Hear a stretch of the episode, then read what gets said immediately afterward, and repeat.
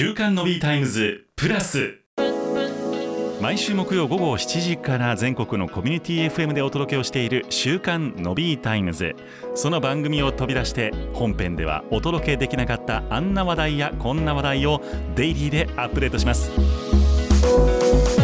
週刊の B タイムズプラス水曜日はサービスシンクの名村さんとともにお届けをいたします。テックプラスのコーナーです。先週に引き続きまして名村さんとお話をさせていただいているのは AI ってなんだについてです。先週の前半はシンギュラリティとか AI の起こり、まあ、そういったところの概念を中心にお話をいたしました。後半は今後 AI ってどうなっていくのについてフォーカスをお届けしていきます。ぜひ最後までお楽しみください。じゃあもうそういう意味では60年ぐらいの歴史のある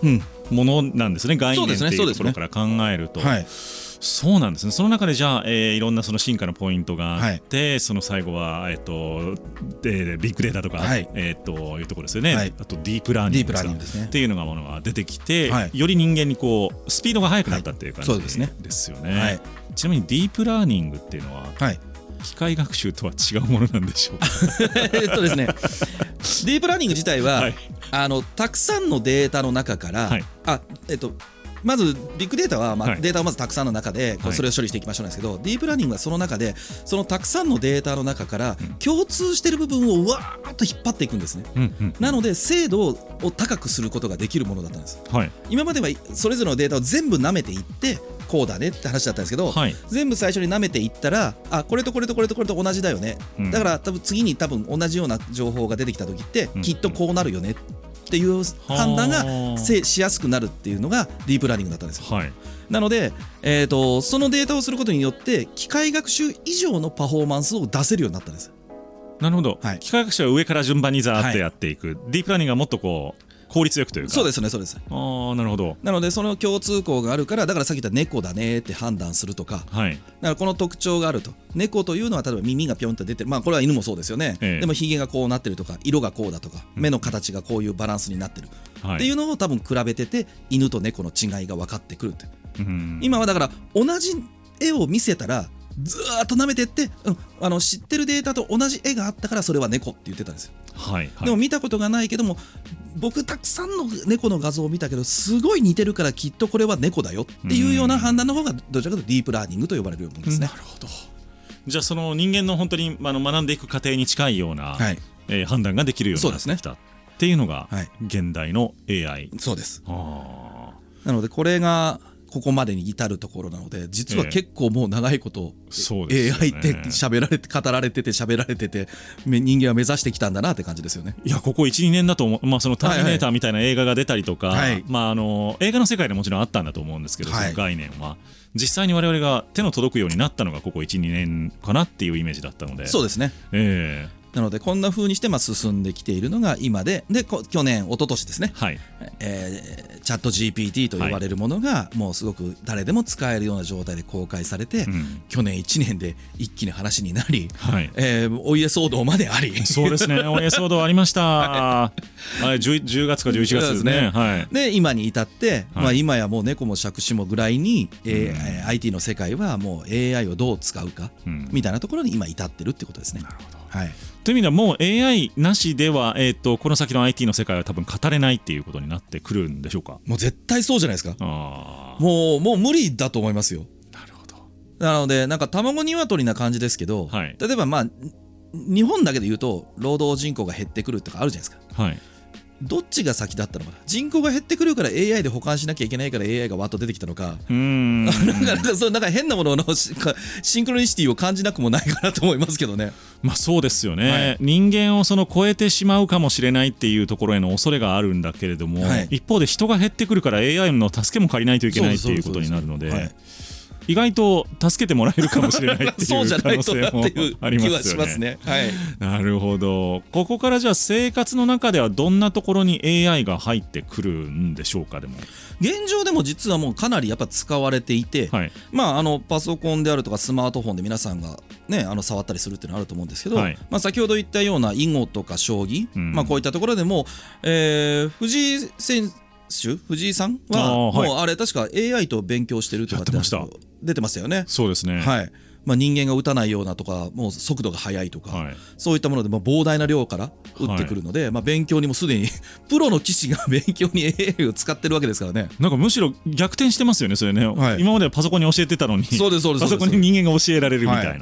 へえですよね、あとはこう僕ら実は普段のところで言うとクレジットカードの不正利用とかももう今 AI なんですよね。ああなるほど、はい、例えば日本で使ってるけど海外のものを買ったとか、はい、まあ、そういった時ってこういくつかのカードメーカーさんではあカードベンダーさんはいきなりこう利用を止めて、はい、なんか使えなくなってるって電話をしたらこれ何々さん実際にご利用されてらっしゃいますかみたいな話なんですけど、はい、あれも AI で調べてるらしいんです。なるほど。普段の多分利用履歴から考えた時に何か明らかにおかしいとか。そうですよね、はい、急に多額の現金を使い始めた、はい、決済をし始めたとか、はい、多分そういったものあと普段買ってなさそうなものとかももしかしたら見られてるのかもしれない、ね、わあなんかそれ怖いな。別に機械は機械は多分名村さんとは思ってないと思うんですけどね。あそう確かに。このこの12345という人はみたいな多分 確かに確内部的にはそうだと思いますけど、ね、会員番号的なものそうですね。当然ながらあとはその僕らもやってますけど AI のでレコメンドをしてくる。今だとアマゾンさんとかそういうとこありますけども、うん、多分より精度が高いというか、うん、でやっぱりなんかああいうところで問題になってるのって今までのレコメンドエンジンってこう自分の履歴からなので、はい、あの本屋さんのザッピングをしてあこんな本最近俺小説読んでなかったけどちょっと読ってみ読んでみようかっていうのは出会えないっていう話が出るじゃないですか、はい。はい、それが出てくるんじゃないかなあーそっか。もう、今までになかったものけど興味ありそうなものそうですそうです。わざと提案してくれるみたいな、はい、で当然ながらあとは、えっと、自動運転ですよね、はい、ああいったものはもうどんどんどんどん出てくると思います。まあ、そうですね、はい、で、えーと、自動翻訳、はい、これはもうあのギャラクシーの次の S24 ですね、はい、あそこでもう通話機能に自動翻訳が入ってくるっていう。言ってましたね、はい、翻訳こんにゃくが。はい。もう実現するので。いやもうなんかどうなんでしょうね。外国語を勉強するっていうのってどっちなんだろうって本当に思ういやそうですよね、その旅行レベルではもうすでにいらないというか、はい、スマホがあれば、はい、あの通訳はもういらないと思うので、うん、まあ、あとはそのどこまで自然にお互いがやり取りするかですよね、ね、まあ、気持ち的なところですよね、はい、ちょっとしたニュアンス。そうですね、はい。まあ、それはまあ肉声じゃないと難しいんじゃないかなって話はありますけど。その個性とか言い出すとちょっとあれかもしれませんが、はい、正確なコミュニケーションという意味ではもうできるところまで来てると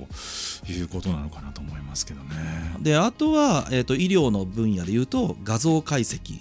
ですね。あのいわゆるあの例えばレントゲンの読影と呼ばれるようなもんですよね。はい、あれはやっぱり実はですねなんか聞いたら医療関係の人に聞いたら、はい、本当に読影が得意というかすごい上手なトップ・オブ・ザ・トップの方は、はい、まだ機械よりすごいんですって。ああそうなんですね、はい、見つけか見つけられるんですね、はい、それが、はい、もうなんかこ違和感がおかしいっていうのがやっぱり人間のがそこはまだらしいんですけどただそのすごくこうレベルが低いというかはっきり分かりそうなものはですね、うん、やっぱり機械学習でやらせたものですね。それで判断する方がよっぽど正確で早い。っていうのはやっぱり言われ始めていますね。じゃあもう確率論から言うとひょっとしたらその若手の先生なんかよりは、はい、AI の方がまだ実力が、ある。ねあるっていうことがどんどん起こってくるってことですよね。そうですねなのでここら辺はもう実際にはもうどんどんどんどん AI が入ってきてますし、はい、おそらく今後、えーと、チャット GPT とか、まあ、他の、ええー